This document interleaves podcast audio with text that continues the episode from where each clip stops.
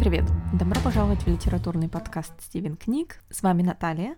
И сегодня в моем мини-Стивене речь пойдет о романе «Современная любовь» писательницы Констанс де Жонг. Э, Мое издание романа «Современная любовь» 2019 года входило еще в самую первую подписку издательства No Kidding Press, и ссылочку на издательство и вообще подписку мы, конечно же, оставим на сайте. Э, сам роман был написан и издан в 1977 году, и в 2017 вышло его вот самое свежее переиздание, которое было переведено на русский. Вы можете задаться вопросом, почему внезапно в 2017 переиздание, и так ли оно отличается от оригинала. Меня лично всегда берут такие сомнения, но в данном случае все очень просто. В 1977 году, когда эта книга только выходила, она была частью перформанса. Ну, или некий перформанс был частью этой книги. Сейчас сложно сказать, что же было раньше. Так вот, писательница Констанс де Жонг, она еще известна своими, в общем-то, вот этими экспериментами с разными форматами медиа и перформансом.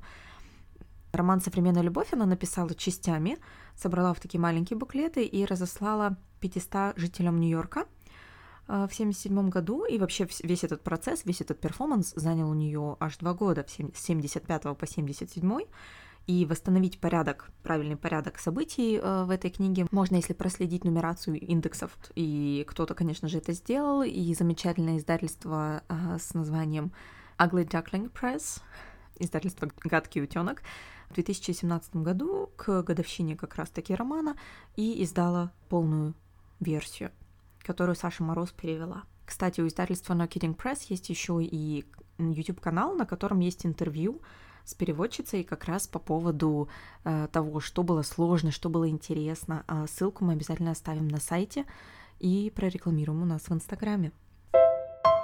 Я процитирую начало первой части романа. «Повсюду я вижу лузеров, таких же неудачников, как я, которые не могут достичь успеха. В Лондоне, Нью-Йорке, Марокко, Риме, Индии, Париже, Германии мне стали встречаться одни и те же люди. Я думаю, мне стали встречаться одни и те же люди. Я бреду, не разбирая дороги, пялюсь на незнакомцев и думаю, я откуда-то вас знаю, не припомню откуда. Улицы вечно людные и узкие, они полны мужчин. Всегда ночь, и все незнакомцы – мужчины. На самом деле, современная любовь — это довольно-таки сложный и наполненный персонажами роман. С одной стороны, сложный, с другой стороны, читающийся абсолютно на одном дыхании. А современная любовь переносит нас в разные географические места, в Индию и в Париж, и в Нью-Йорк, разные исторические эпохи, которые мы видим с точки зрения, ну, наверное, все таки в первую очередь именно людей, персонажей, а уже во вторую с точки зрения исторической точности. И самое интересное, что, ну, уже, наверное, даже в самом начале романа, в самой первой части мы понимаем, что все эти люди — это своего рода и есть Констанс де Жонг, которая есть и рассказчик, и которая есть наш автор. Э, и вполне возможно, что это два разных человека — а может быть один и тот же. Как и всегда, вспоминая Аню и ее рецептивную теорию, решать вам, дорогие читатели, о том, разные ли это люди или один и тот же человек, или все это буйная фантазия автора, или э, действительно некая попытка описать ту самую современную любовь, используя э, людей и истории из ну, абсолютно разных периодов времени. Кстати, я сейчас только задумалась над названием «Современная любовь», и получается, что Modern Love — это название, которое роман получил аж в 70-х годах. Можем ли мы сегодня, почти 50 лет спустя, сказать «да, вот она такая современная любовь»? Э, друзья, кто из вас читал роман, пожалуйста, поделитесь вашими комментариями, отправляйте нам на почту или оставляйте в соцсетях. Э, очень интересно узнать, э, как вам кажется, это название все еще актуально, или это современная любовь по версии 1977 года? Очень сложно рассказать о сюжете книги «Современная любовь», но в то же время не хотелось бы спойлерить, потому что, мне кажется, эта книга, вот как она в момент своего издания была неким перформансом, сейчас, в момент, когда мы читаем ее в 2019, 2020, 2021 и прочих годах последующих, эта книга действительно опыт. Как мне кажется, мой совет был бы такой, а, это читать ее, не задавая вопросов. потому что, э, будучи таким любителем классики, я могу представить, как эта книга может вызывать раздражение и сбивать с толку, потому что иногда ты читаешь и понимаешь, что просто связи между предложениями очень мало, как будто бы. Или вот эта плавная текучесть, когда один персонаж незаметно перетекает в другой, ну, в общем-то, классического читателя может сбивать с толку. Но надо, конечно, помнить, что эта книга — это амаш постмодернизму, это попытка автора выразить, э, что для нее в тот момент, чем для нее была современная любовь, может быть, чем является до сих пор, может быть, она и передумала. Но в любом случае специфика жанра э, позволяет автору переступать вот эти границы Э, условностей, описания персонажей, линейных повествований, э, какой-то более стандартной э, классической логики рассказа. И за счет этого создается вот именно незабываемое впечатление. Еще мне кажется, у современной любви очень хороший перевод, потому что ты читаешь, у тебя не возникает каких-то вопросов. Хм, а вот здесь я слышу там оригинальное английское предложение, или сбивает, сбиваюсь с толка.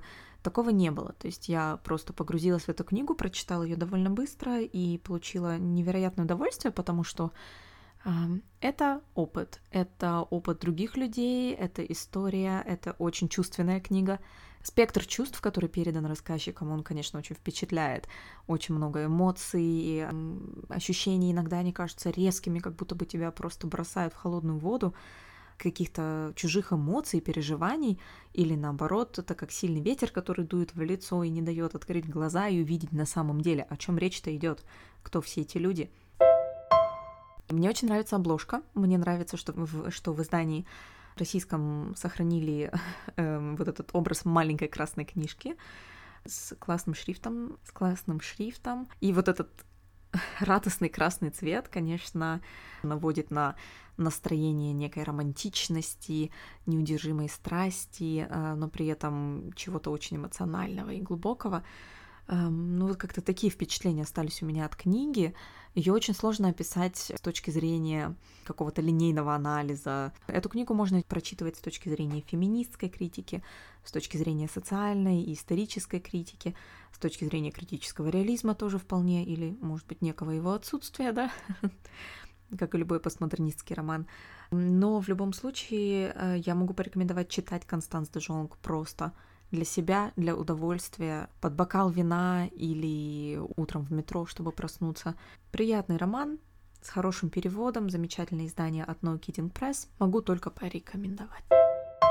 Это было первое небольшое ревью в новом сезоне. А, мы стараемся держать наши мини-стивены в рамках мини. И дальше вас ждет еще больше книг, fiction и нон-фикшн, так как э, в Инстаграме мы проводили недавно опрос о том, чего бы вам хотелось еще услышать, каких отзывов, о каких книгах. Появится много всего разного. Большие эпизоды нового сезона будут посвящены феминистской критике, в частности, особенно авторам и книгам, которые в последние пять лет были расхайпованы так или иначе, благодаря новым выходящим сериалам или благодаря просто внезапному интересу четвертой волны феминизма. Но наши мини-стивены по-прежнему будут рассказывать вам всякие интересности о сериалах, о культуре в целом, о музыке, может быть, даже, но и, конечно, в первую очередь о книгах. Что ж, всем спасибо за внимание и до следующей недели. Всем пока! thank you